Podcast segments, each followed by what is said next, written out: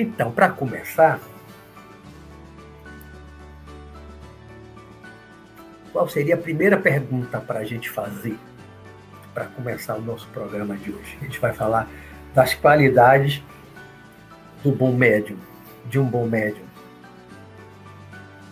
A gente tem que começar definindo, né? O que é um médium? O que é um médium? E o que é mediunidade? O que é mediunidade? Vamos começar pelo que é mediunidade. Para muita gente, eu estou falando aqui o óbvio, o beabá, claro.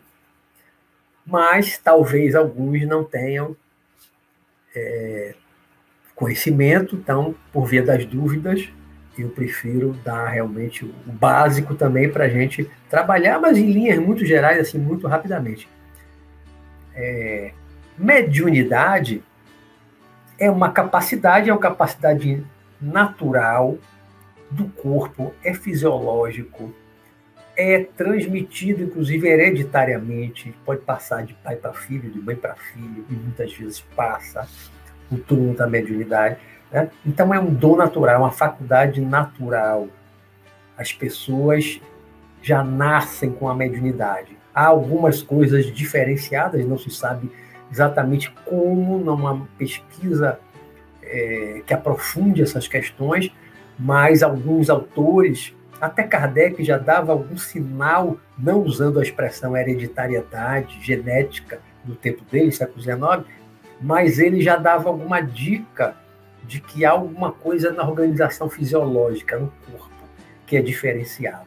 Né? Então, pode ser no sistema nervoso, pode ser no cérebro. Então, é uma faculdade natural que o ser humano tem, já nasce com essa faculdade natural, que é uma faculdade que permite que ele seja intermediário entre dois planos, duas dimensões.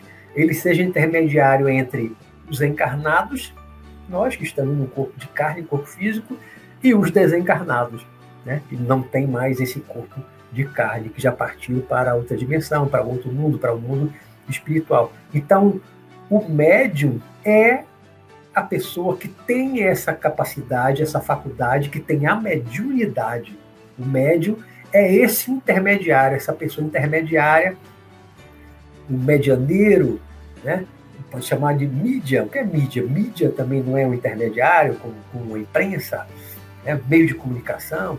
O médium é como um telefone celular, eu já usei essa expressão também algumas vezes, né? O médium de psicofonia, de psicofonia, ele se assemelha muito a um telefone celular.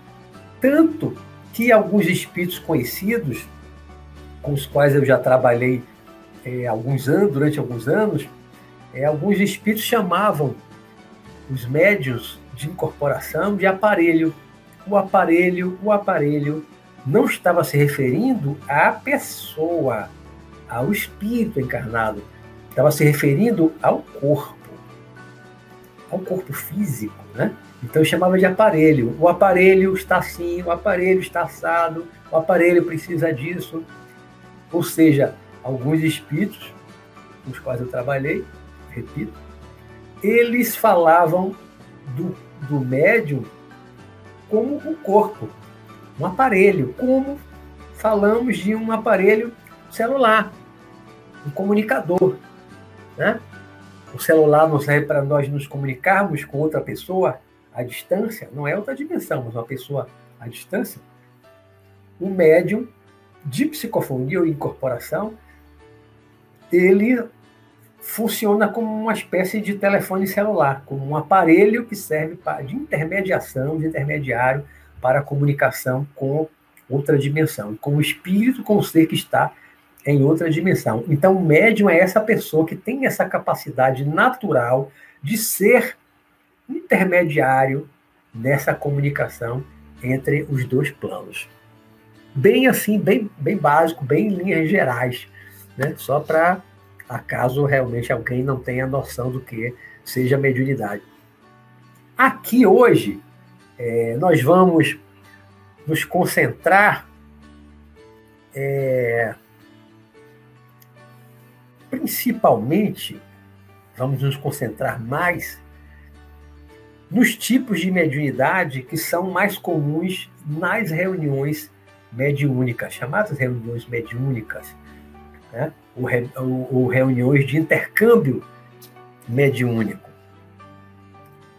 Porque na semana passada nós falamos das qualidades do bom doutrinador, e o doutrinador ele trabalha numa reunião mediúnica. Nós falamos muito de reunião mediúnica na semana passada, não foi? Como hoje é um complemento, como eu falei no início, então nós vamos nos concentrar mais na reunião mediúnica, na reunião de intercâmbio mediúnico, e nos tipos de médiums que são mais comuns nessas reuniões mediúnicas. E aí eu falo, é, com base muito na minha experiência, como eu falei a semana passada, mais de 40 anos de, de experiência de reunião mediúnica, participei de vários grupos. O primeiro grupo que eu participei, que eu falei a semana passada, foi uma reunião criada por minha causa quando eu comecei a desenvolver a projeção astral em 78. O professor Walter Porto, que era o coordenador, e o doutrinador, inicialmente era só ele. Passei nove anos com esse grupo, foi um grupo que aprendi muito. Depois eu saí, criei um grupo é, mediúnico da juventude, só com jovens, que eu fui coordenador e doutrinador durante dois anos. E aí passei por vários outros grupos, como eu falei semana passada.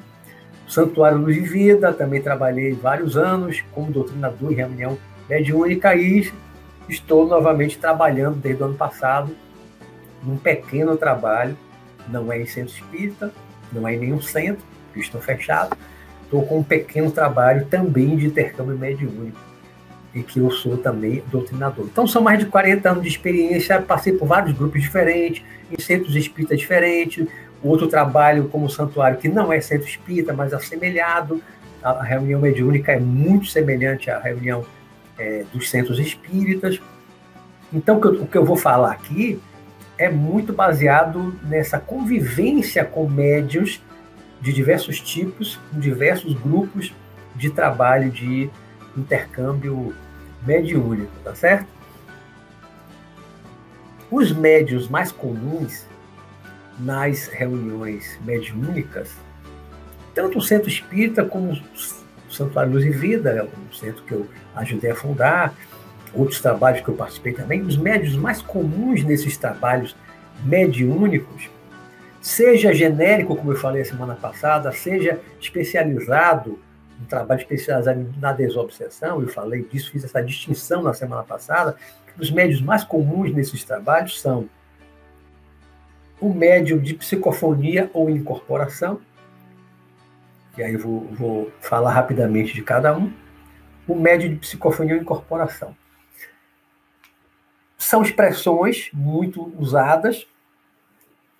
Na obra O Livro dos Médios de Allan Kardec, publicado no século XIX, que foi o segundo livro que Allan Kardec publicou, né, quando nasceu o Espiritismo na França, é, o médium de, de, de, incorporação, ele chamou, ele não chamou nem de psicofonia a incorporação e nem de incorporação. No livro dos médios, esse tipo de mediunidade chamado de médium falante. Médium falante, é como está no livro dos médios. Por que médium falante? Era o médium que falava. Né? Ele incorporava, falava. O espírito está ali incorporado, ele está, o médium está falando.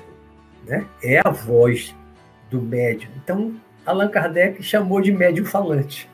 Né? Só depois, outros autores espíritas foram dando outros nomes, incorporação, psicofonia. É o médium que tem essa capacidade natural de servir de intermediário por, essa, é, por esse tipo de mediunidade que aí nós temos dois tipos de psicofonia incorporação. Você tem uma incorporação que pode chamar de consciente, e você tem uma incorporação que alguns autores chamam de incorporação inconsciente. Alguns espíritos amigos com os quais eu trabalhei é, chamava a incorporação inconsciente, não chamava de incorporação inconsciente, né? Esse tipo de incorporação que alguns chamam de inconsciente, eles chamavam de incorporação completa. Então, dois tipos. Um, o médio de, de incorporação psicofonia que é consciente. Por que, por que consciente? Porque ele está consciente durante todo o processo. Não há um tipo de transe que ele fique totalmente inconsciente. O médio de psicofonia ou incorporação consciente, ele está consciente durante o processo. Ele normalmente sente a aproximação do espírito, ele sente a energia, ele capta o pensamento e ele vai deixar o espírito se comunicar através dele. Como ele capta o pensamento e ele fala. Né? Agora, isso não é simplesmente um processo telepático. Não é como a telepatia, de você captar um pensamento de alguém que está distante, captou o pensamento e você fala aquele pensamento. Não, não é simplesmente um processo telepático. Há uma aproximação do espírito, né? então o médium está sentado na cadeira, digamos que ele esteja de frente para cá. Um espírito comunicante, normalmente ele vem por trás, ele se aproxima por trás. Né? Muitos autores espíritas falam, e também alguns espíritos descrevendo esse processo em grupos de estudos do qual participei, dos quais eu participei, fala numa, numa uma, um acoplamento áureo, um acoplamento né, do, do, corpo espiritual, do espírito com, do, com o corpo físico do médium. Muitas vezes o espírito ele, ele se aproxima e a cabeça ele inclina para frente e é como se houvesse uma justa posição, a cabeça estivesse ali meio que entrando um pouco na outra, mas não, não o corpo todo, nessa, na, na psicofonia consciente, na incorporação consciente. Né? O médium, ele não entra completamente no corpo, ele se aproxima e fica bem próximo, a cabeça pode estar mais encaixada, mais próxima do cérebro físico do médium. Alguns médios já descreveram isso para mim, espíritos também, mentores já também descreveram isso, e alguns autores, alguns livros espíritas também é, descrevem mais ou menos dessa forma. Mas o médium, o de psicofonia de incorporação consciente, ele está consciente o tempo todo. Né? Ele tem que permitir essa aproximação, ele tem que dar passagem, até uma expressão que eu, que eu anotei, que, que se falava muito no meu tempo, lá quando eu era novinho no centro espírito, que falavam de dar passagem, né? Alguns, alguns, alguns médios mais experientes, mais, mais velhos, assim, no grupo, né? diziam, dê passagem, dê passividade, passividade. O que dá passividade? É o médio se tornar passivo.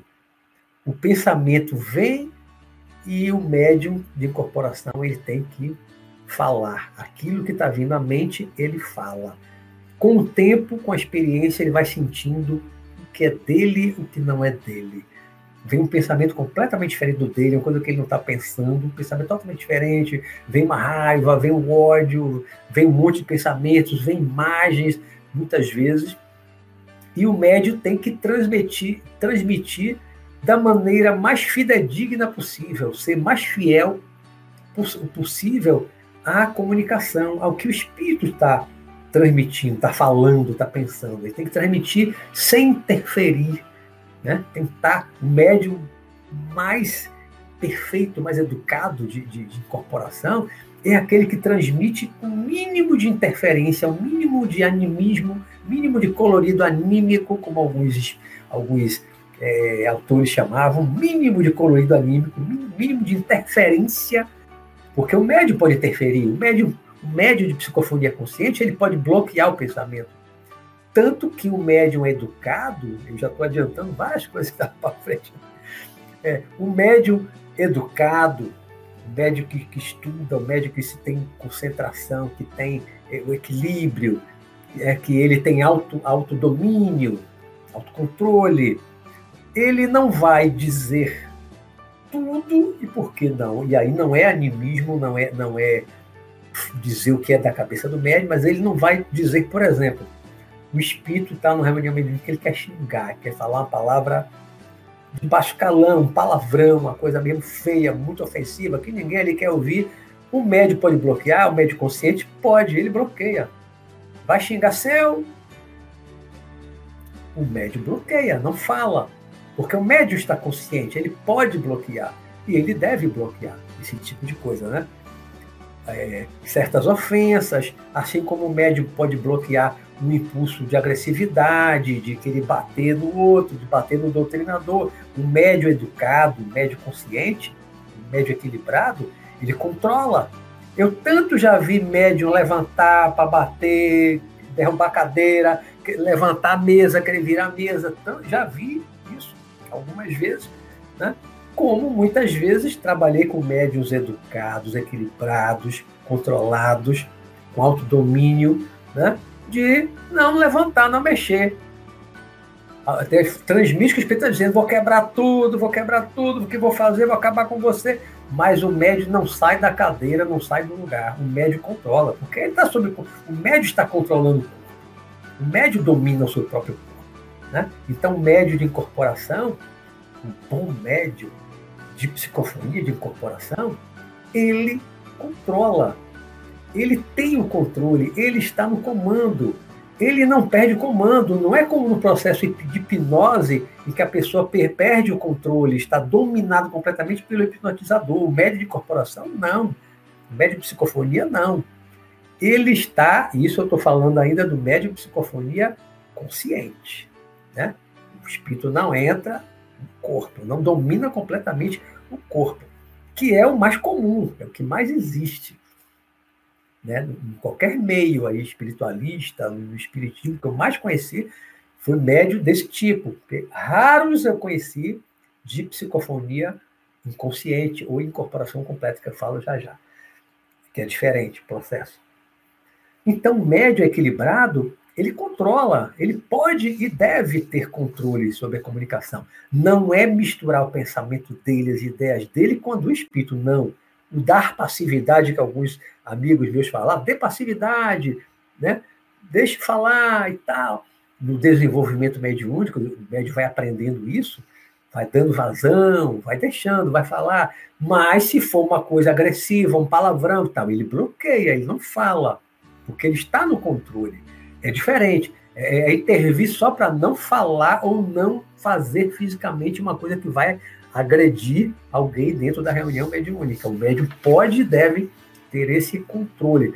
Na incorporação ou psicofonia inconsciente, ou incorporação completa, como alguns amigos espirituais conheciam, e eu trabalhei com três, uma eu ainda trabalho até hoje, há muitos anos, e aí eu conheço bem a incorporação consciente, e já ouvi de vários amigos espirituais, mentores espirituais de trabalho, eles, eles, eles incorporando na médium desse tipo, né? e eles descrevem, eles descrevem, já descreveram várias vezes, em grupos que eu participei, um processo muito diferente da incorporação consciente, que foi o que eu falei primeiro, né? O espírito se aproxima, acopla, tal, mas não entra dentro, para ser redundante, não entra dentro do corpo, ele não está dentro do corpo, ele não domina por completo o corpo do médio. Por isso é que normalmente o médio de incorporação consciente está de olhos fechados. Se o médio consciente ele abrir os olhos, muitas vezes ele corta a incorporação, ele corta, ele não, ele não abre os olhos, ele está ali concentrado, transmitindo o pensamento, a fala do espírito comunicante. Né? Mas na outra incorporação, na psicofonia é, inconsciente ou incorporação completa, como o espírito chamava, é diferente. Nesse caso, o que eu aprendi em, em vários trabalhos que eu participei com os espíritos, que nesse tipo, o espírito, o, o, o espírito, primeiro, o espírito do médium sai completamente do que no outro caso não sai, no outro caso, na incorporação é, consciente, lembrei disso agora, né, que muitos livros falam que se afasta, o médium, o espírito do médium se afasta parcialmente, ele se desloca um pouquinho, ele está um pouco desligado, um pouco, não totalmente desligado do corpo. O espírito vem, se aproxima, se acopla, mas o espírito do médium normalmente está ali próximo.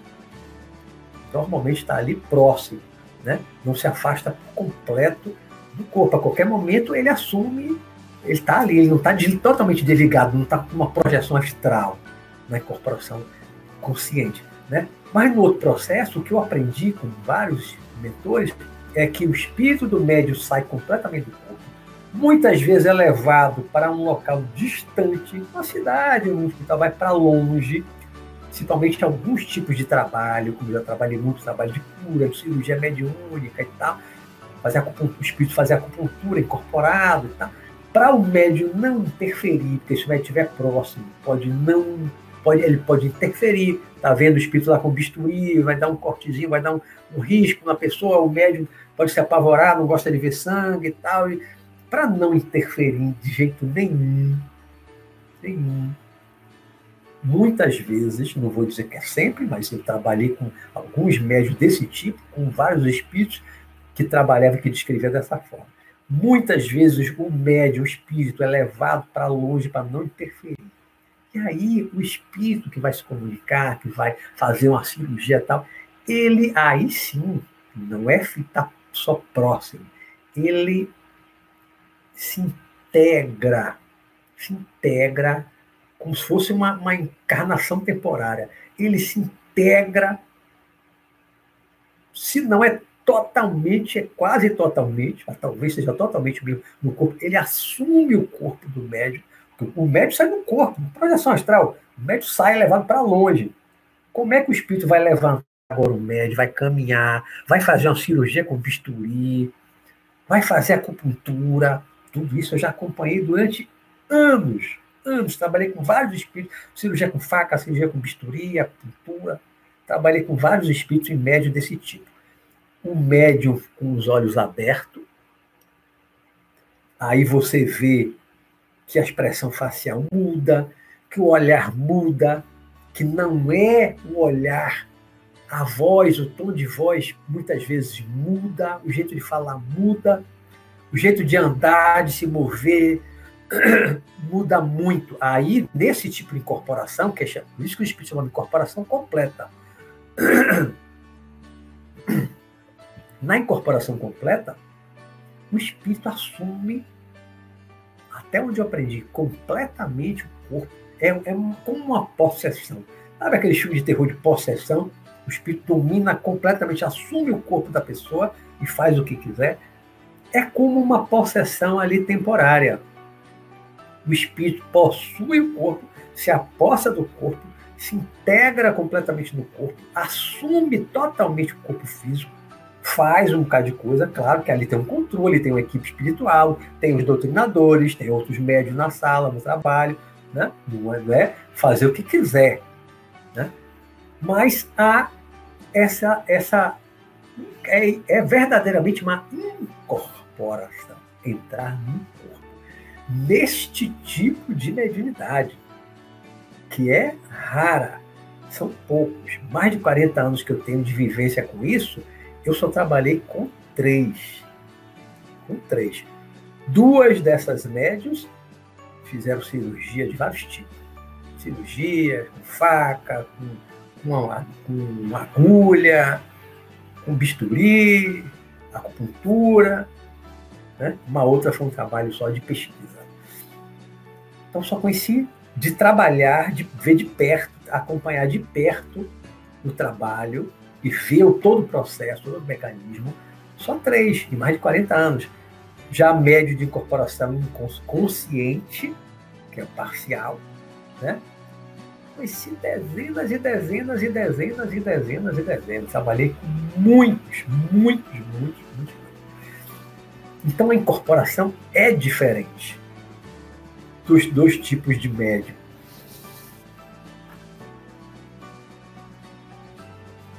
Então, esses, esse, o médio de incorporação, né, são os médios mais importantes numa reunião mediúnica. Porque sem o médio de incorporação não há incorporação, não há manifestação.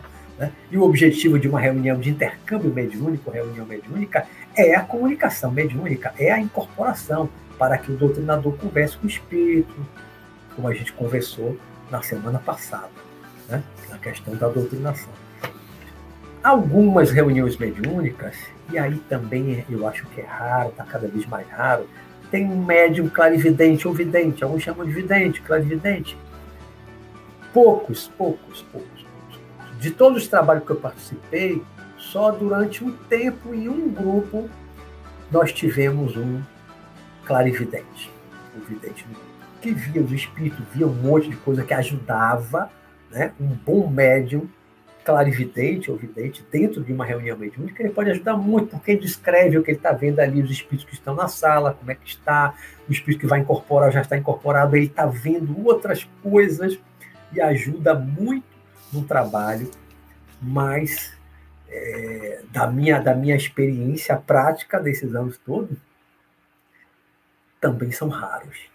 Também são raros, são poucos. poucos. Trabalhei praticamente só com um em reunião mediúnica.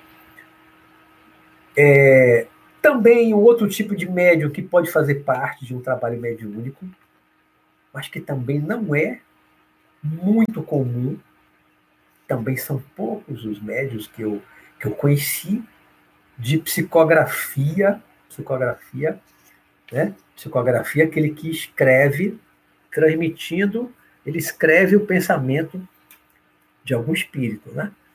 E aí tem dois tipos de psicografia. A psicografia intuitiva, que é o meu caso, eu já escrevi um livro inteiro que foi publicado agora na Itália, A Grande Revolução, a Revolução do Amor, é fruto de uma psicografia intuitiva. O espírito amigo, depois de algum tempo, que me falou.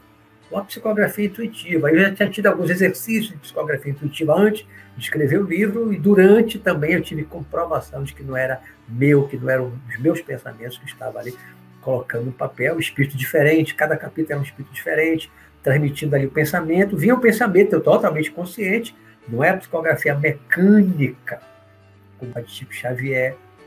Né? Chico Xavier, eu já li que ele já psicografou uma coisa com a mão, outra coisa com outra mão, ainda dando entrevista para o repórter. Porque ele não tinha controle da mão do que estava escrevendo, e nem da outra mão. Essa é a psicografia mecânica. De alguma forma, o espírito que vai ditar, ele ou já li livro dizendo que é diretamente no ombro, no braço ou na mão, aí varia, né? pode ser numa região do cérebro ligado a esse, ao, ao braço, ao movimento da mão. Exatamente como é o processo, não tenho certeza, porque eu já li muitos livros com opiniões divergentes e diferentes em relação a isso. Mas, de alguma forma, o espírito é, é, ele controla, na psicografia mecânica, ele controla a mão do médium. Se é diretamente na mão, se é no ombro, se é no cérebro, não sei, não tenho certeza absoluta, mas ele controla, o espírito controla aquele processo que para o médium aquilo é mecânico. Ele está escrevendo, pode estar olhando para o lado e está escrevendo, como Chico Xavier fazia. Né? Na intuitiva, que é o meu caso, e muitas outras pessoas não, vem o pensamento e você escreve. Você pode interferir? Pode. Como na incorporação consciente também pode interferir, né? mas não deve. Né? Aí só o tempo, a experiência, a educação mediúnica, o médium de psicografia aprende a não interferir, a não interferir, não julgar, não criticar o pensamento que está vindo e escrever. O médium de psicografia dentro de uma reunião mediúnica, eles podem estar, por exemplo, prescrevendo um, remédio natural, alguma coisa, receitando alguma coisa para um paciente, para um doente que está sendo tratado lá no, no, no centro, no trabalho, né? É, pode, pode estar é, servindo de intermediário, médio, de um espírito médico. Um curandeiro, dependendo do trabalho, né? pode ser um médico ou um curandeiro que vai receitar alguma coisa para a pessoa e tal. E pode ser por meio da psicografia, intuitiva ou mecânica. Mas também não, não convivi muito com isso, não. Muito pouco. Muito pouco. Eu acredito que não seja muito comum nas reuniões mediúnicas. Há outros tipos de mediunidade que não são comuns nas reuniões mediúnicas, como o médium. Então, claro e audiente pode até, né, não conheci nenhum, mas pode ter o médium, o médium que ouve espírito, ouve as vozes, ouve o que o espírito está falando, estou ouvindo, está falando isso, papapá, né? É claro e audiente. Mas não, não é também muito comum, não, pela minha experiência. O médium de cura também não é comum na reunião mediúnica, é mais num trabalho de cura, em que ele vai estar é, acoplado com o espírito, às vezes incorporado para transmitir energia para fazer um trabalho de cura, mas não é o objetivo da reunião mediúnica. A reunião mediúnica não é voltada para trabalho de cura, e sim para atendimento dos espíritos desencarnados, muitas vezes o desencarnado ligado ao encarnado, um processo obsessivo.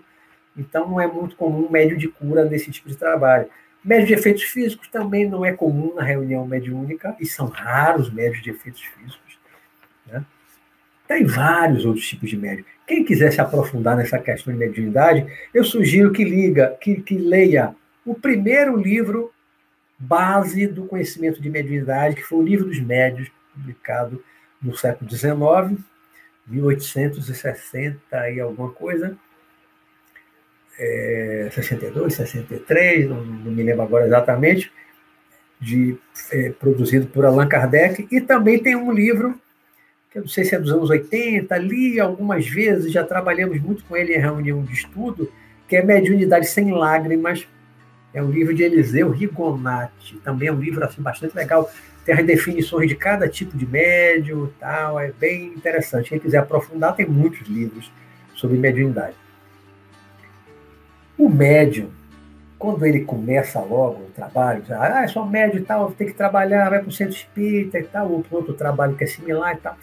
No início, o médium tem que passar por um trabalho, ou um, um, estudo, né, um grupo que alguns centros antigamente, no meu tempo de centro espírita, chamavam de trabalho ou reunião de desenvolvimento mediúnico.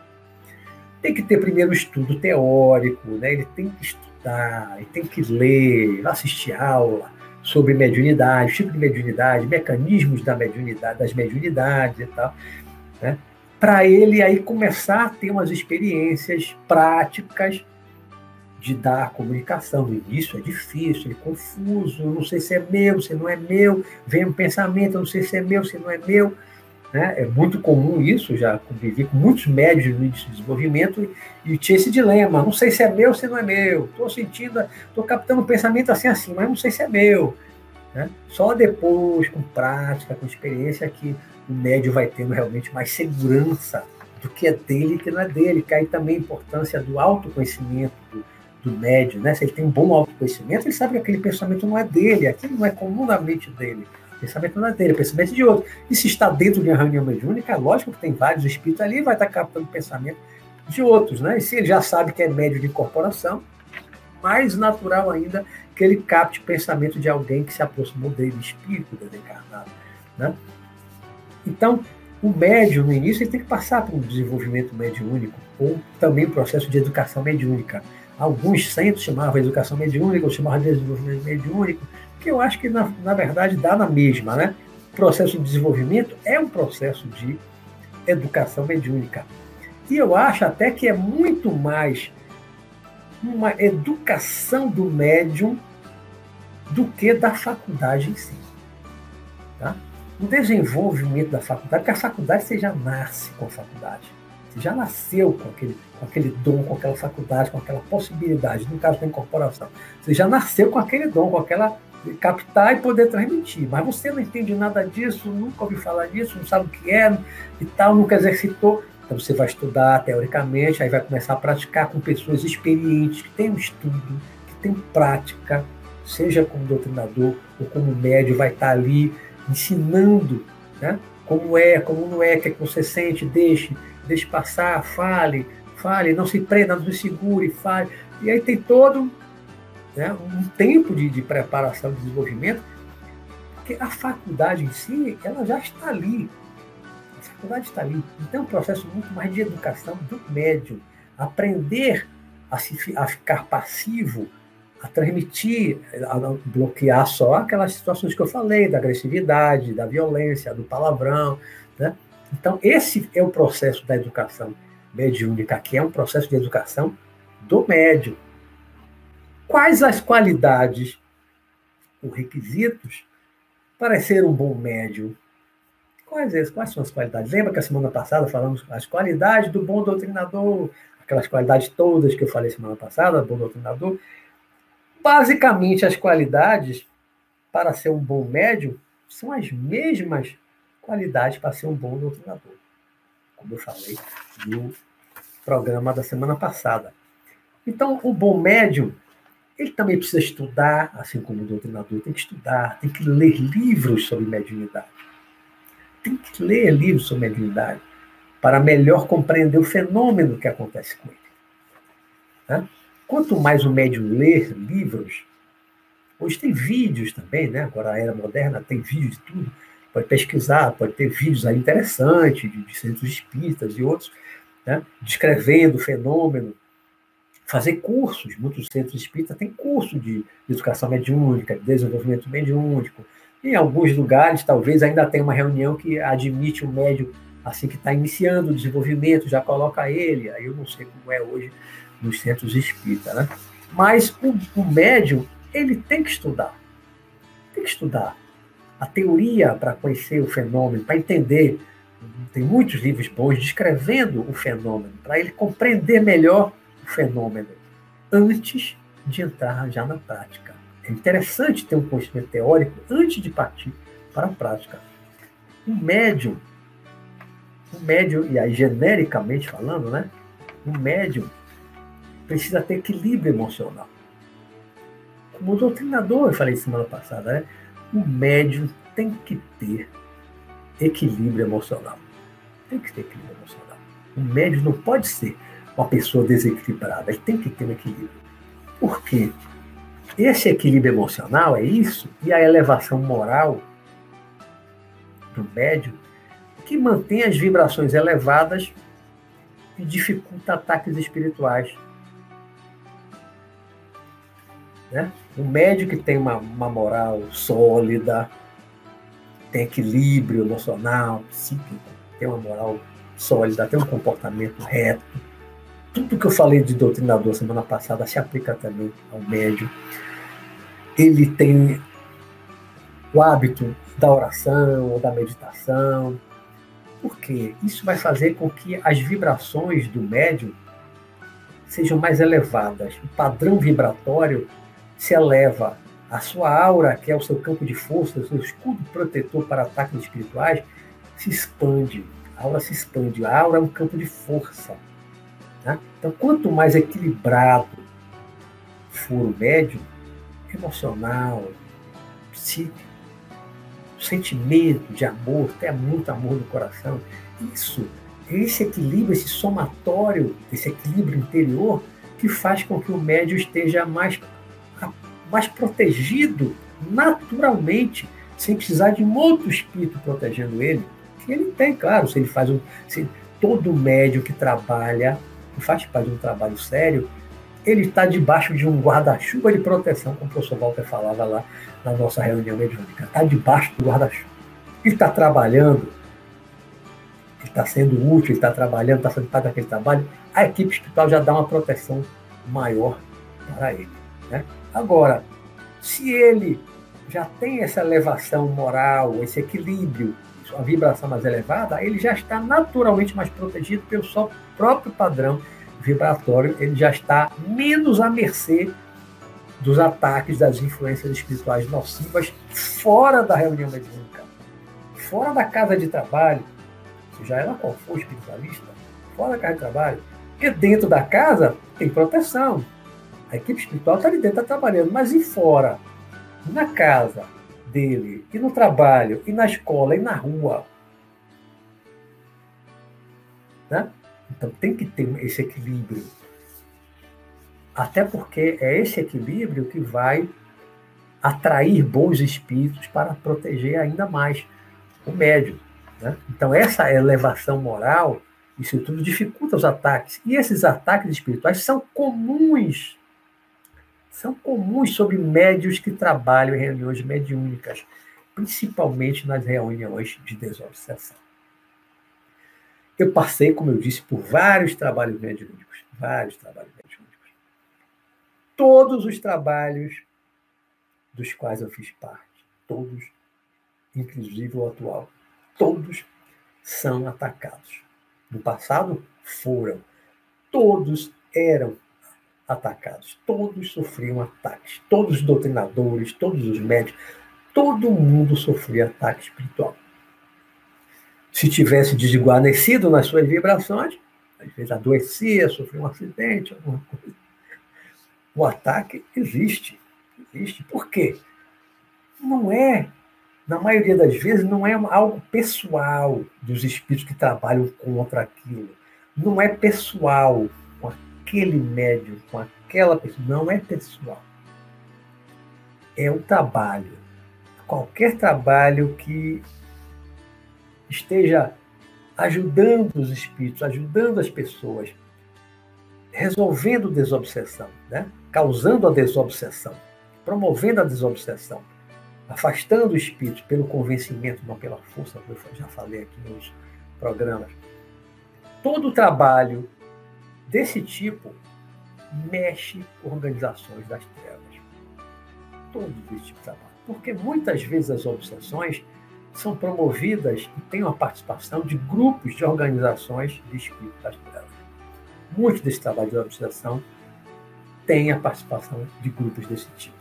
Então, quando nós, num grupo de desobsessão, nós estamos mexendo com isso, afastando o espírito, convencendo aquele espírito a, sair dali, e a gente leva para a forma espiritual, essas organizações ficam com uma raiva, com ódio da gente, e parte para cima da gente com muita raiva, e fazem de tudo para destruir o grupo.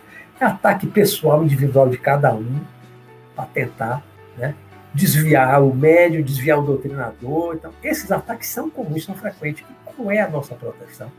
É o nosso padrão vibratório, pelo nosso equilíbrio interior, pela nossa moral. É isso que garante a nossa proteção. Né? Além do guarda-chuva da equipe espiritual, que já protege também os médicos doutrinadores que estão participando de um trabalho sério. Mas ter o equilíbrio interior é o mais importante. Como se diz no meio espírita, muito comigo, eu via muito isso, né? Antigamente, os médios precisam ser evangelizados. Evangelizados. O que é evangelizar? Evangelizar é você aprender aquela mensagem de Jesus: amor, reconciliação, perdão, tal. Isso que é evangelizar, né? Aprender aquilo que está nos quatro evangelhos, que eram as palavras, que eram as mensagens de Jesus. Então, o médio tem que ser evangelizado mesmo, nesse sentido. Não é ser um, um fanático, evangélico fanático, não é isso. Mas é, o médio precisa se melhorar, se melhorar, se aproximar o máximo possível daquilo que Jesus pregava. Né? Dessa coisa do perdão, do amor. Porque se o médium está fazendo um trabalho desse, de socorro mediúnico, e ele fora da casa espiritualista, se ele tem um comportamento completamente diferente, destoante, ele está sendo hipócrita. Isso, como eu disse a semana passada em relação ao doutrinador, os espíritos jogam na cara, falam, desmoralizam, tanto o médium como o doutrinador. Né? Então, o, o médium como doutrinador não pode ter duas caras, duas vidas. Uma dentro do centro e uma fora do centro. Tem que ter uma vida só, retilínea. Os médios não podem ter medo de espírito. Até porque isso é um grande contrassenso, né? Médio ter medo de espírito pode ter medo de espírito. Médio, médio de psicofonia, então, ele vai incorporar o espírito, vai receber o espírito, como alguns dizem, né?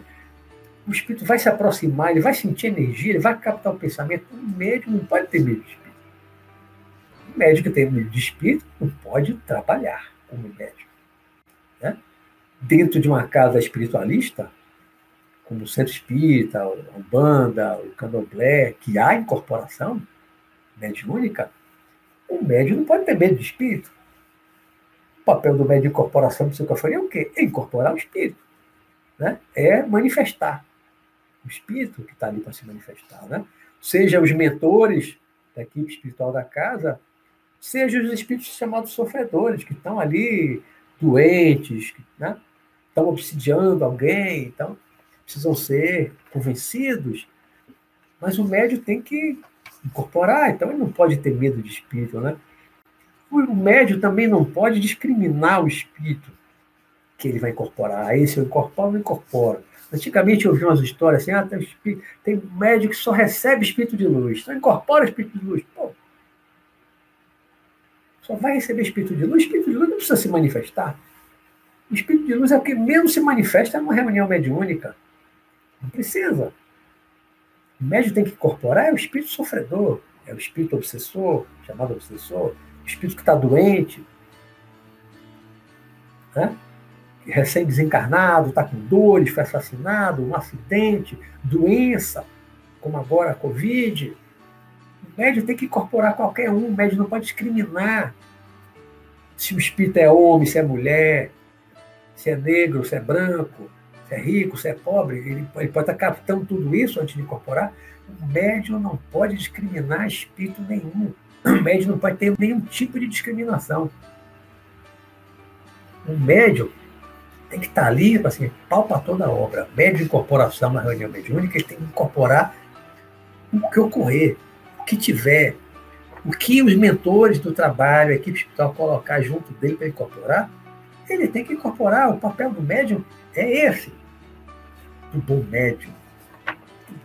Estou né? falando tudo aqui do bom médium, qualidade do bom médium. Né?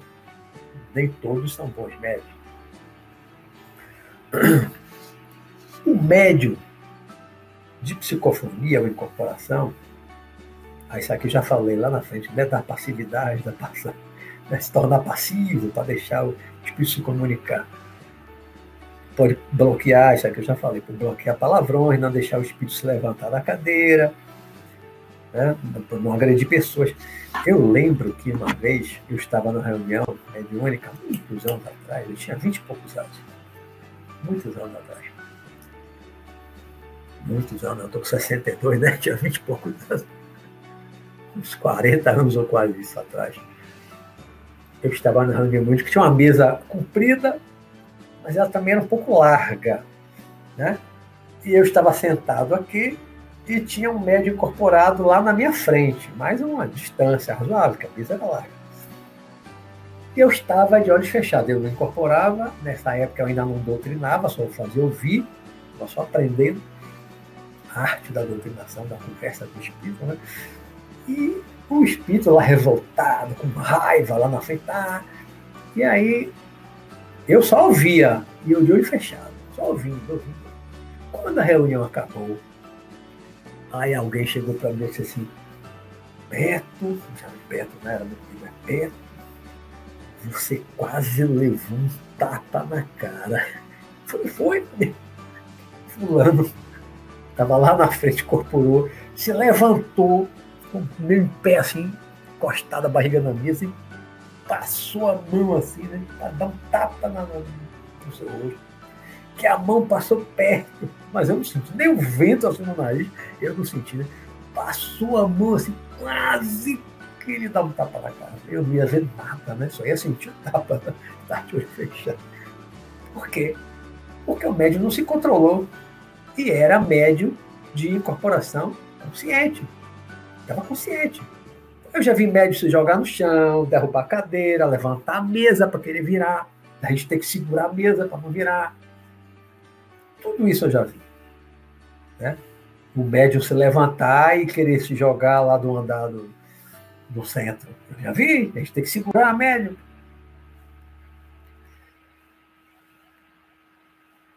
Isso é o médium, só acontece com o médium, ou ele está começando, ainda não tem um grande autodomínio, ele ainda não domina a faculdade, não domina a si próprio. Né? Porque, como eu disse, o médium de psicofonia consciente, ele está ali consciente o tempo todo. Vem o pensamento, ele pode falar exatamente o que está vindo à mente, pode falar, não você bloquear os palavrões e tal, né? Mas deu vontade, um médio educado, eu trabalhei com vários médios educados, os bons médios educados, né? Que ele, o espírito está falando assim, vou quebrar, pega a cadeira, balança um pouco aqui, vou quebrar tudo, vou quebrar vocês, vão ver. Mas o médio não deixa nem ele levantar. O médio não levanta da cadeira, porque o médio está ali ligado ao corpo. O espírito está falando. Ah, às vezes muda um pouco de tom de voz, com raiva e tal, mas o médium está no controle. Ele não levanta. Vou ali dar um tapa. O médium não dá o tapa, não deixa dar o tapa, ele bloqueia, porque o médium controla o braço, a mão. Então, isso faz parte do processo de desenvolvimento mediúnico, de educação da mediunidade, que é um processo de educação do médium. O médium, ele tem que se educar. Isso vem com o tempo, estudo, preparação, Porque isso tudo é que leva a, a, ao controle, ao autodomínio. Agora, e o médio de psicofonia inconsciente? O espírito sai, como eu disse, levado para longe, muitas vezes levado. Bom, e aí? O espírito vem, domina e faz o que quer? Não. Já trabalhei, com, como eu disse, com três. Né? Principalmente um desses médios já incorporou todo tipo de espírito, todo tipo de espírito, do mago negro, do espírito da terra, há um espírito bastante evoluído, médico avançadíssimo, incorpora de tudo. Mas e quem controla? Não é o espírito do médico que está no controle. Ele está longe. Ele está longe, ele não está interferindo. E quem controla? A equipe espiritual que controla. A equipe espiritual controla. Né? Muitas vezes vem um espírito brabo que quer bater, que quer agredir e tal. E, tá, e, e ele assumiu o corpo. Como eu disse, né? uma possessão temporária. Ele está possuindo o corpo do médico temporariamente. Ele está no controle, os olhos abertos, com raiva, você vê a, a, expressão facial muda, tudo muda completamente a pessoa, parece outra pessoa como aquele filme de terror, mas é temporário, é só durante aquela incorporação. E quem controla? A equipe espiritual. Quando precisa, amarra, dá uma injeção calmante e outras coisas mais. E outras coisas mais. E não deixa. Porque os próprios espíritos, muitas vezes incorporados nesse tipo de médio, ele vem e diz: Eu só não faço isso porque não me deixam, não estão me deixando, estão me amarrando, eu estou aqui amarrado, eu estou aqui amarrado. Se me, me solte, me solte. Se me saltarem, vocês vão ver. Está incorporado, incorporação completa no médio, né? Mas ele diz, estou aqui amarrado. Ele está de posse do corpo, mas ele estou aqui amarrado. Por isso é que eu não vou lhe quebrar todo. Não é quebrar aqui tudo. Mas ele está amarrado. Por quê? O espírito ele vem, incorpora o médio. O médio não está amarrado, o corpo físico do médio está amarrado. Mas o espírito está. Muitas vezes está preso. Não é uma corda igual a nossa corda aqui física, é outro tipo de corda energética. O espírito está ali controlado. Então não deixa ele dizer o que quer, não deixa ele fazer o que quer com o corpo do médico. A equipe espiritual, os mentores do trabalho controlam. Controlam. Muitas vezes, a depender do tipo de trabalho, o espírito do médico está ali próximo. Pode estar ali próximo também. E aí ele pode intervir pode interferir, depende do trabalho. Né? Eu, como trabalhei muito com cura, com, com esse tipo de médico incorporando é, o médico para fazer cirurgia com bisturi, fazer acupuntura, eles diziam: nós levamos o médico para longe, para não interferir no nosso trabalho. Quando termina o trabalho, traz o médico de volta, incorpora, e a médico simplesmente abre o olho assim. Acabou? Acabou? Como foi? Não foi? O que, que aconteceu? Como se tivesse dormido e depois acordado. Às vezes incorpora três, quatro, cinco, seis, sete espíritos, de tudo quanto é tipo, diferente, diferente, diferente. No final, quando acaba a reunião, abre os olhos, acabou? Já acabou? Como se tivesse dormido ali uma hora, uma hora e meia, e não lembra de nada. Muitas vezes não lembra de nada. Às vezes lembra de alguma coisa, mas muitos médios depois não lembram de nada.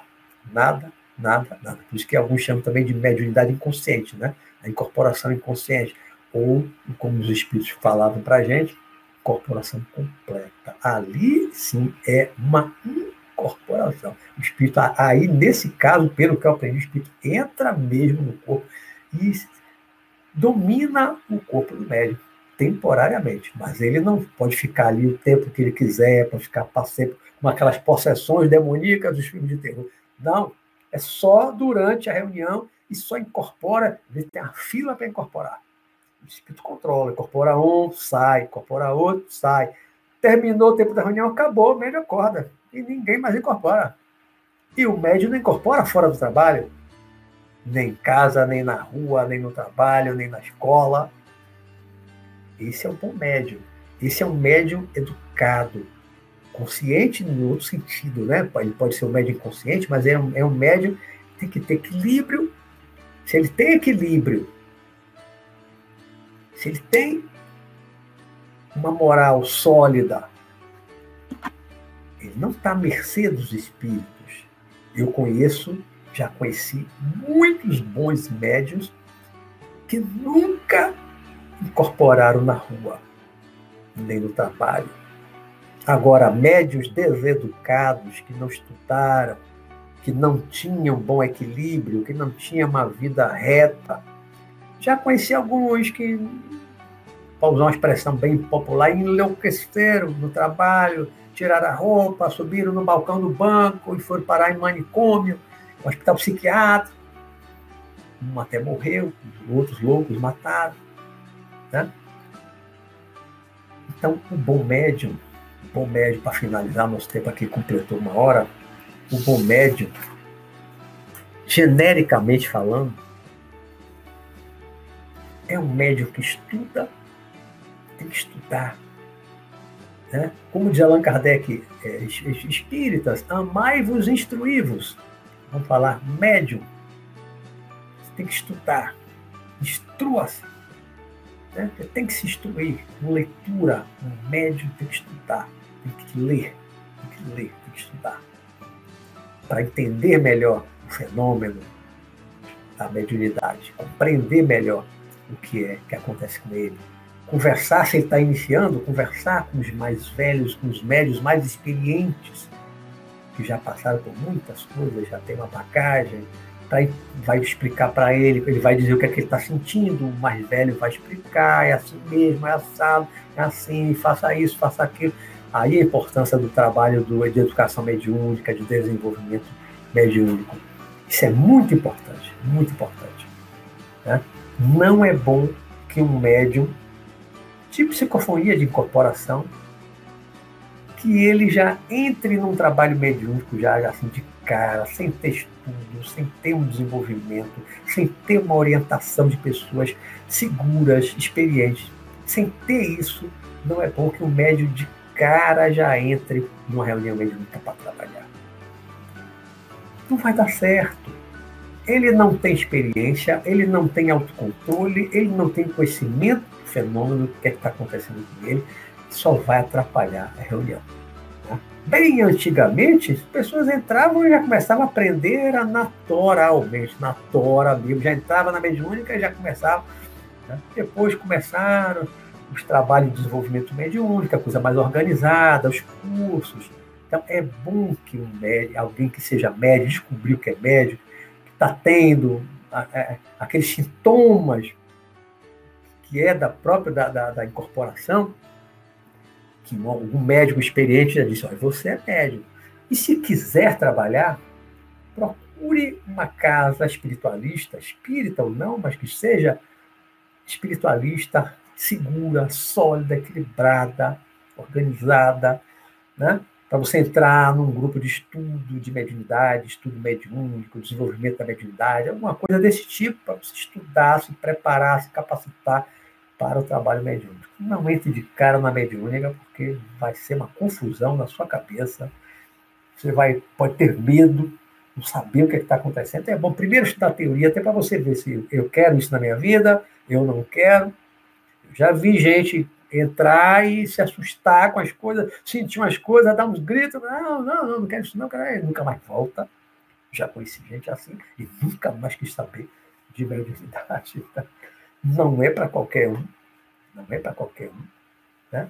Tem que ter estudo, tem que ter equilíbrio, tem que ter coragem, porque não é fácil a vida de um médico de corporação que trabalha, principalmente se for um trabalho de desobsessão, não é fácil. Não é fácil. Agora, para aqueles que querem, tem, já nasceu com o tom, nasceu com essa faculdade, querem servir, querem ajudar aqueles outros espíritos que estão sofrendo, estão precisando de ajuda, que é um trabalho digno, é um trabalho belíssimo, belíssimo. Não é para todo mundo. Né?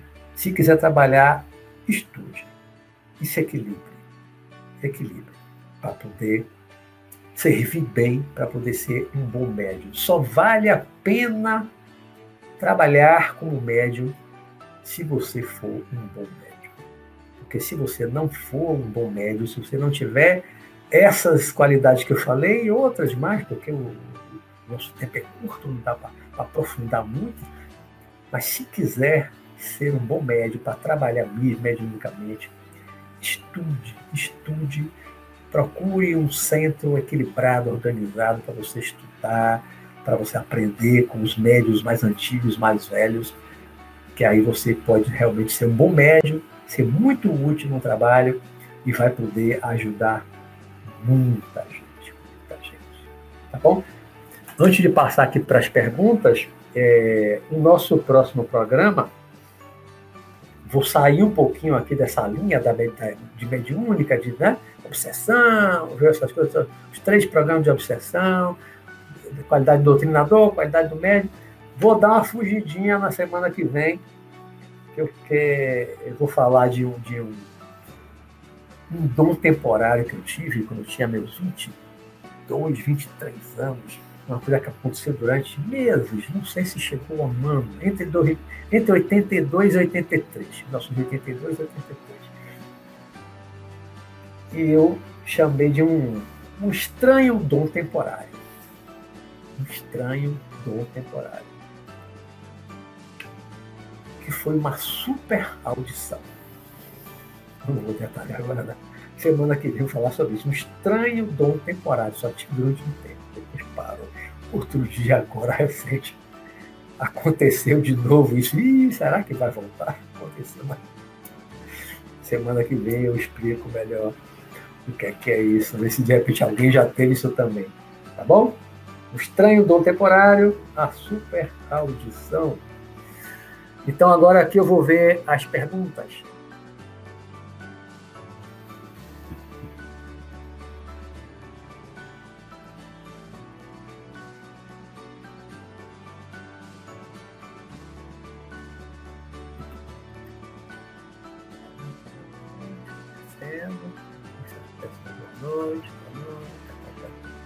Uh,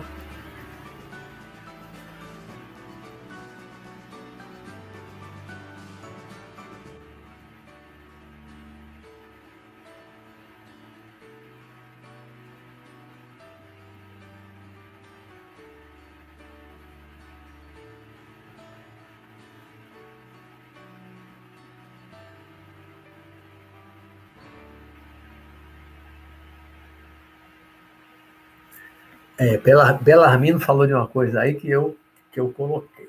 Né? Aí eu, ele botou, eu achava, quando criança, que os espíritos entravam no corpo do médico. Só recentemente aprendi que não é assim. Eu aprendi, como eu expliquei, Belarmino, que na incorporação consciente, que é a esmagadora maioria dos médicos, esmagadora maioria mesmo, quase todos, realmente não entra. Não entra.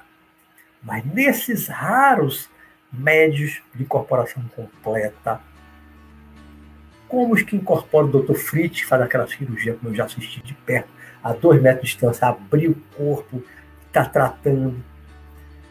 Nesse tipo de incorporação, o espírito entra no corpo, se ele assume. O espírito do médium sai, a projeção astral sai. E o outro vem e acopla. E acoplar não é só de fora, não. Ele acopla, ele assume. Isso é a descrição de vários espíritos amigos que incorporavam, que trabalhavam no médium. Caminhar, beber água, fazer cirurgia, fazer acupuntura, coisas que o médium jamais faria, muito além da capacidade dos conhecimentos do. Né? Eles falam que o espírito assume o corpo. Nesses casos, são raros os médios a explicação que eu já ouvi deles várias vezes é eles entram, eles assumem o corpo, está entrando no corpo mesmo, é incorporação mesmo. Na maioria, na esmagadora maioria dos médicos que a gente conhece, psicofonia consciente, aquele médico está consciente, não, não entra no corpo mesmo.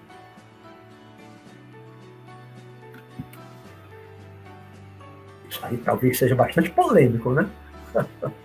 Mas quem trabalhou muitos anos com médio desse tipo, inconsciente, corporação completa, fazendo cirurgia mediúnica, são raros.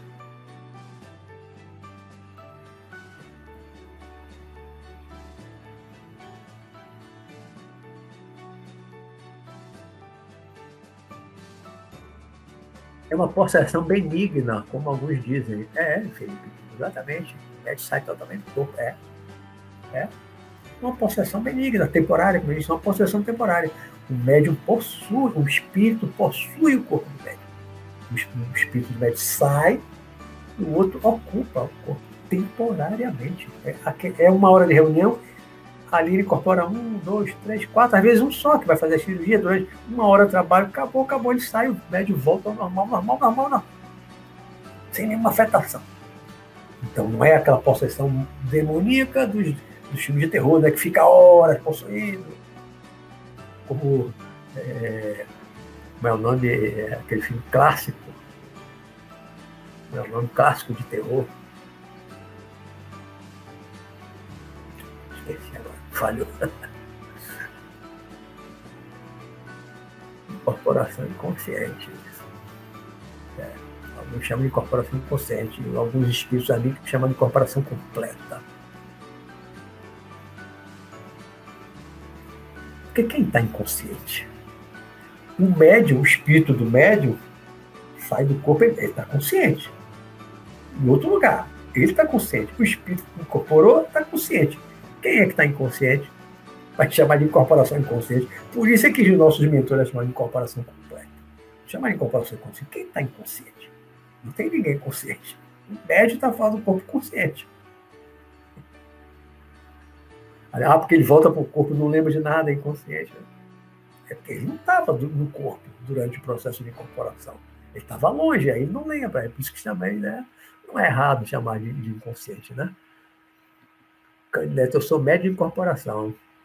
Inconsciente ou consciente, Cândido?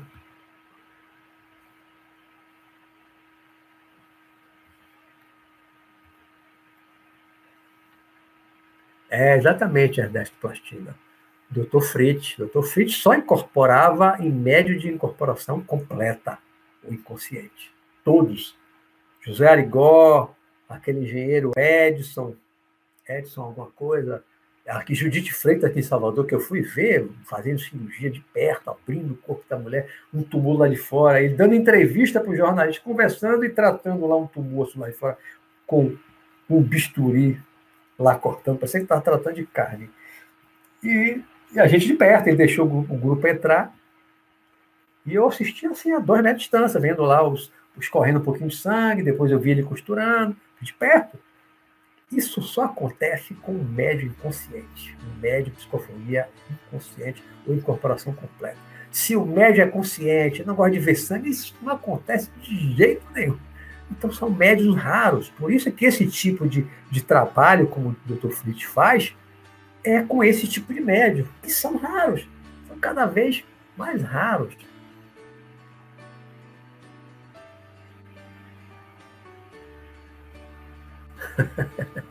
Adriele Santos. Amo, so, amo sobre coisas do mundo espiritual, mas não entendo muito como vocês.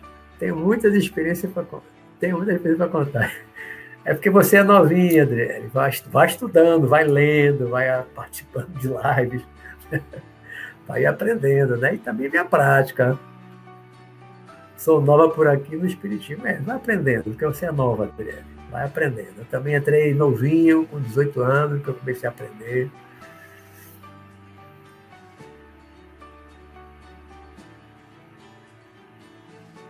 Belarmino também gosta do assunto, mas não tem o dom mediúnico. Às vezes ele tem outros dons mediúnicos, eu também incorporo. Eu já tive algumas experiências assim, bem próximas a uma incorporação, mas eu não sou médio de psicofonia, né? Mas já tive algumas experiências assim muito próximas, que um dia eu, eu relato aqui em detalhe, que agora não dá tempo. Muito próxima da incorporação. Pode, pode ter sido da incorporação, mas não sou médio de incorporação.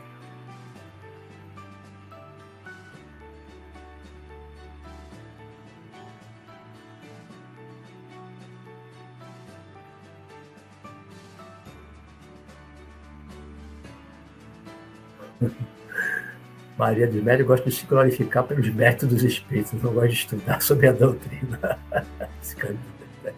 É, é, é, o bom médio, o bom médio tem que estudar, né? Se quiser ser um bom médio,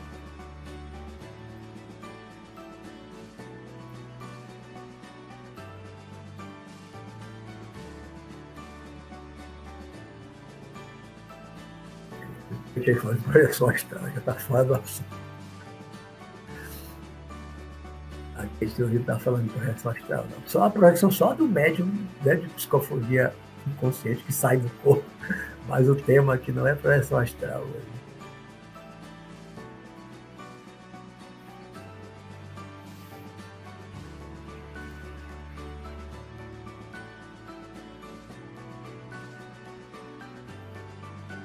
Tem muita gente aprendiz aqui, não é só você não, viu, Drelli? Tem muita aprendiz aqui também. Todo mundo é aprendiz. Eu também sou aprendiz até hoje, né? Ainda tem muito que aprender. Ninguém sabe tudo de tudo. Né? Aliás, ninguém sabe tudo de nada. Né? Todos nós estamos aprendendo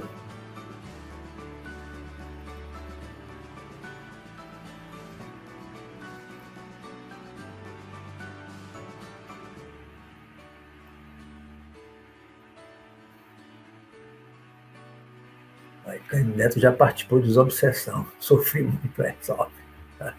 Não é fácil, não. Não é para qualquer um, não. Tem que ter coragem, encarar, tem que ter coragem, né?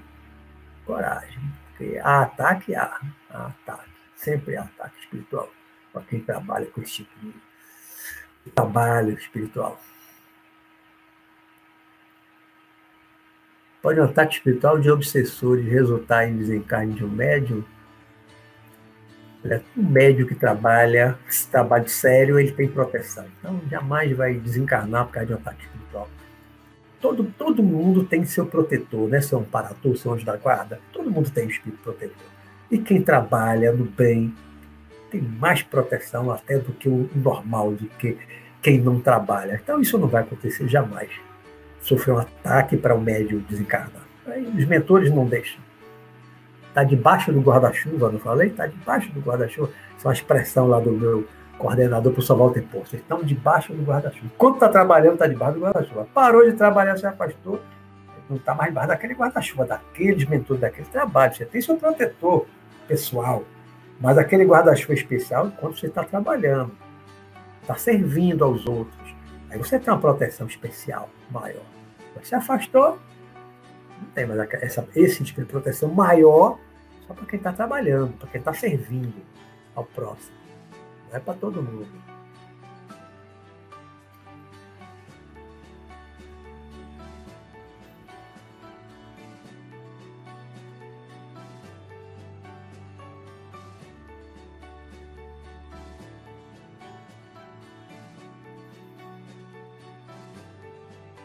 Vamos tornar um bom médico, já falei aqui. O programa foi todo falando isso.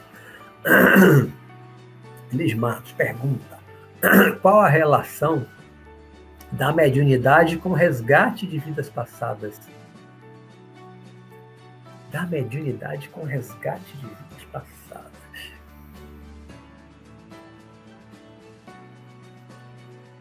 Olha,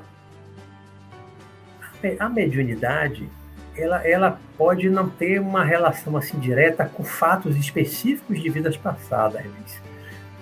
Agora, se a gente, se a gente em uma vida passada fez muita coisa errada, prejudicou muitas pessoas, vindo como médium, nascendo como médium, a gente vai ter a oportunidade de quê? De auxiliar, vai ser, vai ser o, intermediário para esse auxílio há vários espíritos. Alguns, algumas vezes, são espíritos até ligados a nós mesmos. Já conversei, não incorporei aí no caso como doutrinador, já conversei com muitos espíritos que eu prejudiquei no passado. Assim como o médio de incorporação, ele pode também incorporar espíritos a quem ele prejudicou no passado. Né? Mas não fica só nisso, claro.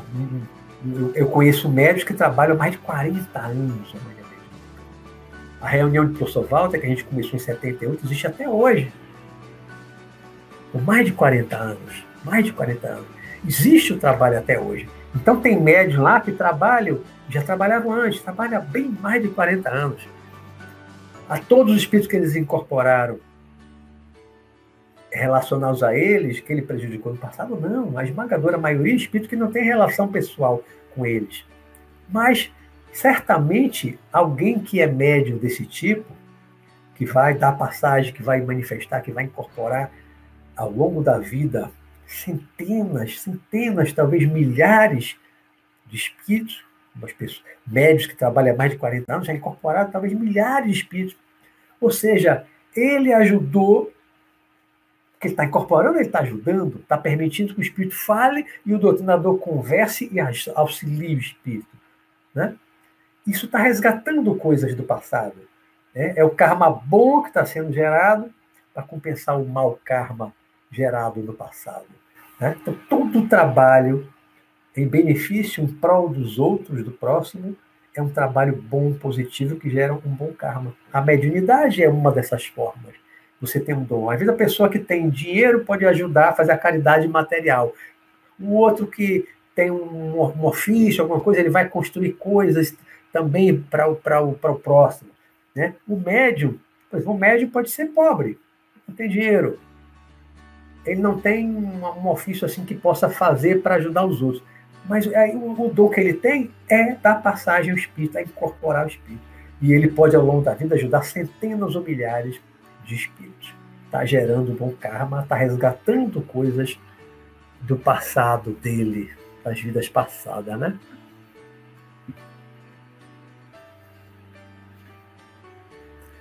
Isso, Silvestre, resumiu aí o que eu já falei. Estudo e levar uma vida honesta e ética dentro e fora do centro espírita para se tornar um bom médico. Exatamente. Na linha do que eu falei.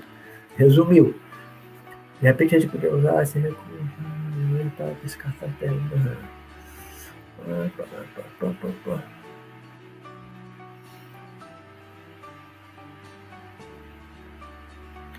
Equilíbrio. Pergunta Silvestre. O médio de desdobramento está mediunizado na sessão espírita? Bom, em primeiro lugar, Silvestre, eu não considero que desdobramento é a projeção astral, como alguns espíritas chamam, desdobramento.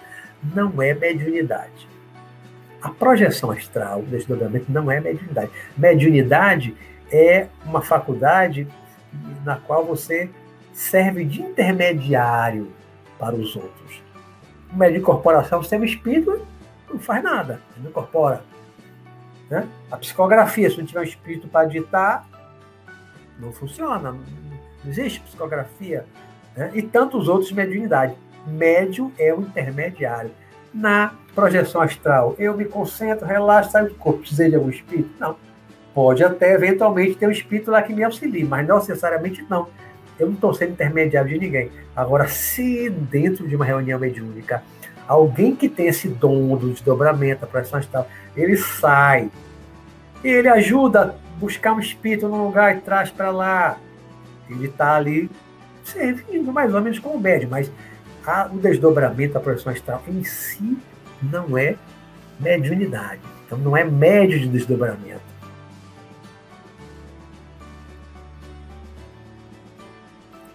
Não é o mesmo. Né? A, a, reunião lá do professor Walter foi criada em 78, já falei em outros programas, para o meu desenvolvimento da projeção astral, do desdobramento, na reunião mediúnica. E eu nunca consegui sair. Sentado lá, eu nunca consegui.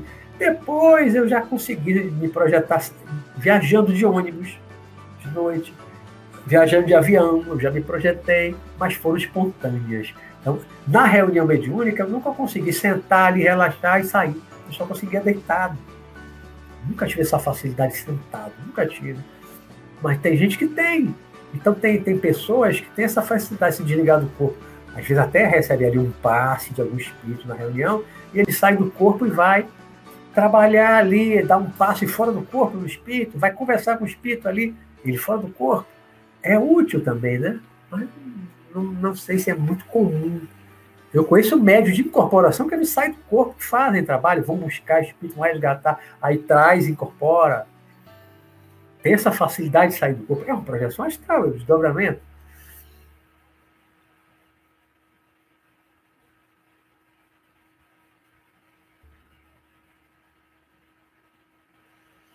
Samanta, viajante, pergunta: como se chama a pessoa que só sente a presença de espírito, mas não consegue vê-los? Ou me chamo de sensitivo. Né? Você sente a presença, sente a vibração, sente a energia. Não chega a ser uma mediunidade. considero que seja uma mediunidade, né? Porque você sentiu uma energia, assim, e aí? E faz o que com isso? Né? Sentiu uma vibração. Não, não ajuda muito, né? Pode ajudar, eventualmente, em algumas situações. Numa reunião mediúnica. É um sensitivo. Como ele está sentindo de um espírito desencarnado, considerar também que é um médium. É, Felipe Lima botou logo assim, é um sensitivo, não, já é, é. O sensitivo já não é uma denominação espírita, não é lá de Allan Kardec do livro dos médios, né? já é uma outra coisa que vem depois, de outras correntes espiritualistas, né? O espírita não chama, o espírita aquele, dos, daquelas obras de Allan Kardec mesmo não chamava de sensitivo. Hoje pode ser que alguns, alguns chamem. Marta Delgado Hoje existe muita burocracia no centro espírita. Para participar de reunião mediúnica é necessário fazer curso sobre a doutrina. Muito tempo com teoria e nada de prática. Mas não acho errado não, Marta. Acho errado não. Porque antigamente, eu, eu sou do tempo que, é, como eu entrei em 77, eu fui para o centro espírita, não sabia nada de prática. Tinha lido as obras de Allan Kardec, e a reunião médica aberta, entrei, sentei, fiquei lá assistindo. Assim como eu, tinha pessoas que não tinham lido nada. Eu já tinha lido as obras de Kardec, mas muita gente que não lia nada, sabia nada de nada, ia, se assustava. Os pais levavam os filhos, às vezes pequenos, lá para assistir a reunião mediúnica, os filhos ficavam assustados de noite para dormir. E às vezes a pessoa está ali descrente, não está acreditando em nada, está duvidando de tudo, a energia está atrapalhando a reunião mediúnica. Uma pessoa descrente, a pessoa está achando que aquilo tudo é fraude tal, vai por curiosidade. Isso atrapalha o trabalho mediúnico. Então, não acho errado não. Talvez menos burocracia, né? mas tem que ter um tempo de estudo, cursos de espiritismo, né? tem vários centros que têm cursos. Módulo 1, módulo 2, né? cada um tem seus cursos organizados da sua forma, né? mas é importante que a pessoa entre e passe por um curso, um aprendizado, um curso básico, espiritismo, vai aprender, né? E se, se é médium, vai ter que ter um curso de, sobre mediunidade, um curso mediúnico, né? Para poder participar da reunião mediúnica. Eu também não acho legal a pessoa, como eu já disse aqui, né? Chegar de cara, não tem prática, não tem estudo, de cara entrar na mediúnica. Não acho bom, não. Alguma burocracia tem que ter.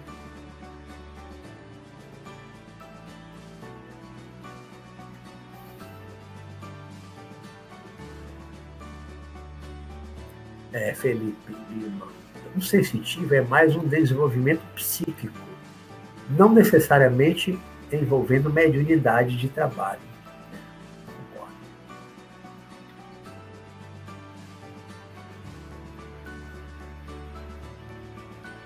Essa coisa de sensitivo você pode desenvolver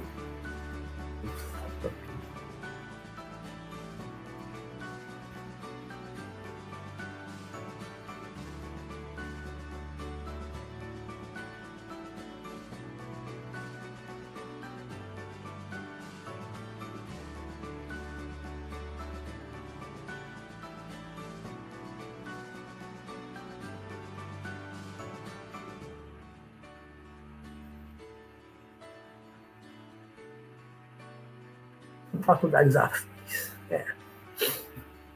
Eu já desenvolvi, já falei disso em algum programa mais para trás, eu já desenvolvi um, uma sensibilidade nas mãos para eu sentir. Lembra que eu falei da acompanhar um fio dentro da parede, então sentir energia, sentir o campo de energia nos objetos, nos seres, nas plantas, no meu gato. Você pode sentir. E eu, nessa época, eu também sentia a energia do ambiente, uma aproximação. Então, uma coisa que pode ser desenvolvida. Isso não depende de um espírito. Então, isso é que é um sensitivo. Você pode desenvolver essa capacidade. Agora, no momento que você, numa reunião mediúnica, está usando isso dentro do trabalho, passando alguma informação, você ali, naquele momento, você está sendo médio. Então, não deixa de ser, né? Um pouco dos dois.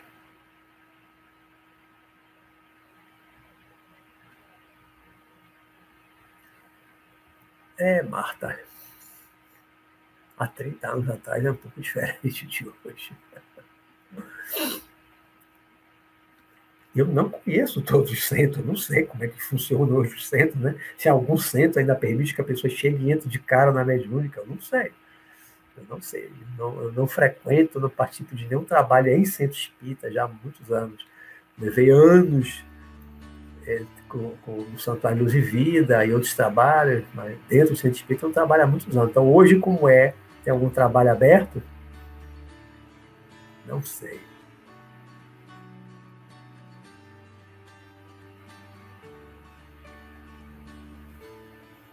É, o estudo tem que ter alguma prática, né? O estudo acompanhado da prática. O estudo tem que ser acompanhado da prática. Aí, mas aí cada centro é que se organiza nesse sentido, né? Não fica só na teoria. Tem uma teoria com um pouco de prática, aos pouquinhos vai aumentando a prática, né? Experimentando a teoria, colocando em prática a teoria, né? As duas coisas aliadas, não fica só na teoria.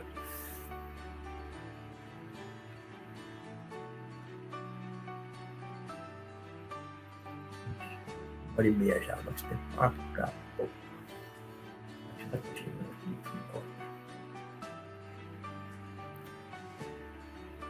A mediunidade é uma coisa realmente fascinante, fascinante, fascinante. Eu comecei a é, estudar e vivenciar coisas da mediunidade com 18 anos. Já vão aí 44 anos, né? 44 anos de estudo e de prática. E eu sou um fascinado pela mediunidade. Pelas faculdades todas, anímicas e mediúnicas, né? Sensitivo, todas as faculdades paranormais, eu sou apaixonado por tudo isso.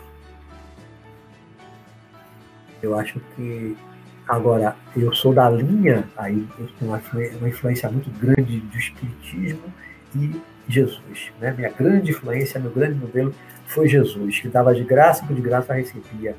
Curava todo mundo, saía lá, falava e curava, falava e curava.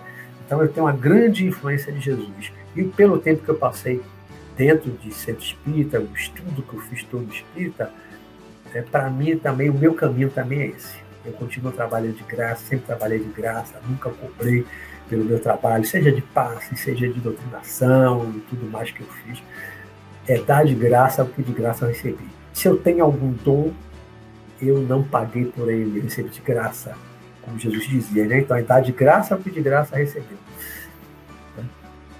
E eu acho que o trabalho mediúnico, esses dons que a gente já nasce com eles, a gente tem que dar de graça. Usar de graça para beneficiar as pessoas.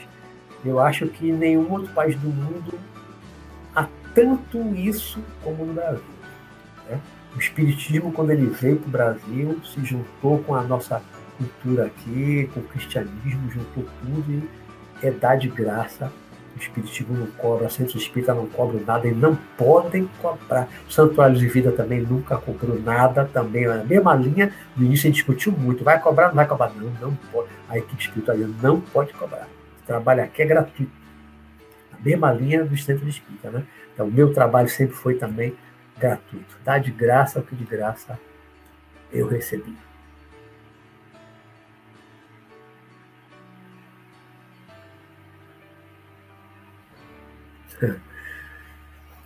Chora Gadu. Amo seu canal. Queria que você mandasse um abraço para o meu pai, que se esforça tanto nessa pandemia e abençoasse a mecânica dele, que se chama Simas Turbo. Que Deus abençoe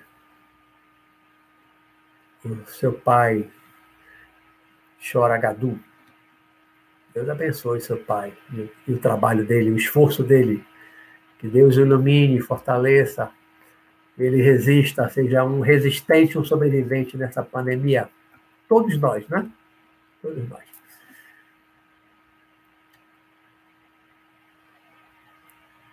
Sam, só aqui finalizando. É, alguma dica, Luiz, alguma dica para começar a dar comunicação mediúnica ao centro espírita para alguém que está iniciando? Olha, procurar um centro que tenha um estudo voltado para esse trabalho mediúnico. Tem que ter estudo, tem. Procura ler também. Leia o livro dos médios, se nunca leu. O outro que eu falei, Mediunidade Sem Lágrima, de Eliseu Rigonati. Estudo. estudo antes de começar a prática. Né? Agora procure um centro que tenha também o estudo com prática, tá certo?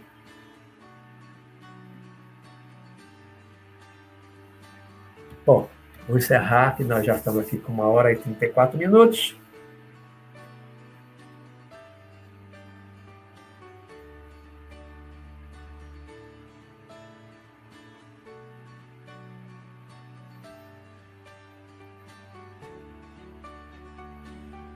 Em Salvador, Alan Sampaio. Em Salvador, eu frequentei durante muito tempo um centro que eu considerava muito bom, que é o Perseverança e Caridade na Graça, naquela ladeira lá da Euclides da Cunha, a Avenida Euclides da Cunha na Graça. Mas tem muitos centros bons, é só pesquisar. Tem muitos centros bons em Salvador. Pesquise. Então, gente, Vou ficando por aqui, já avançamos aqui um pouquinho no tempo. Obrigado pela participação de todos. Espero ter contribuído um pouquinho aí para o conhecimento, para a reflexão, para incentivar os estudos. Quem tiver interesse é estudar, é pesquisar, porque esse tema é muito vasto. Eu aqui é, dei pinceladas gerais, muito por alto dessas coisas tem que estudar, tem que ler, tá certo? Então, vamos ficando por aqui. Uma ótima noite para vocês. Uma abençoada noite para todos, né, Liz? Tudo de bom para vocês, tá certo? Fiquem com Deus e até a próxima quarta-feira, se Deus quiser. Tchau, tchau.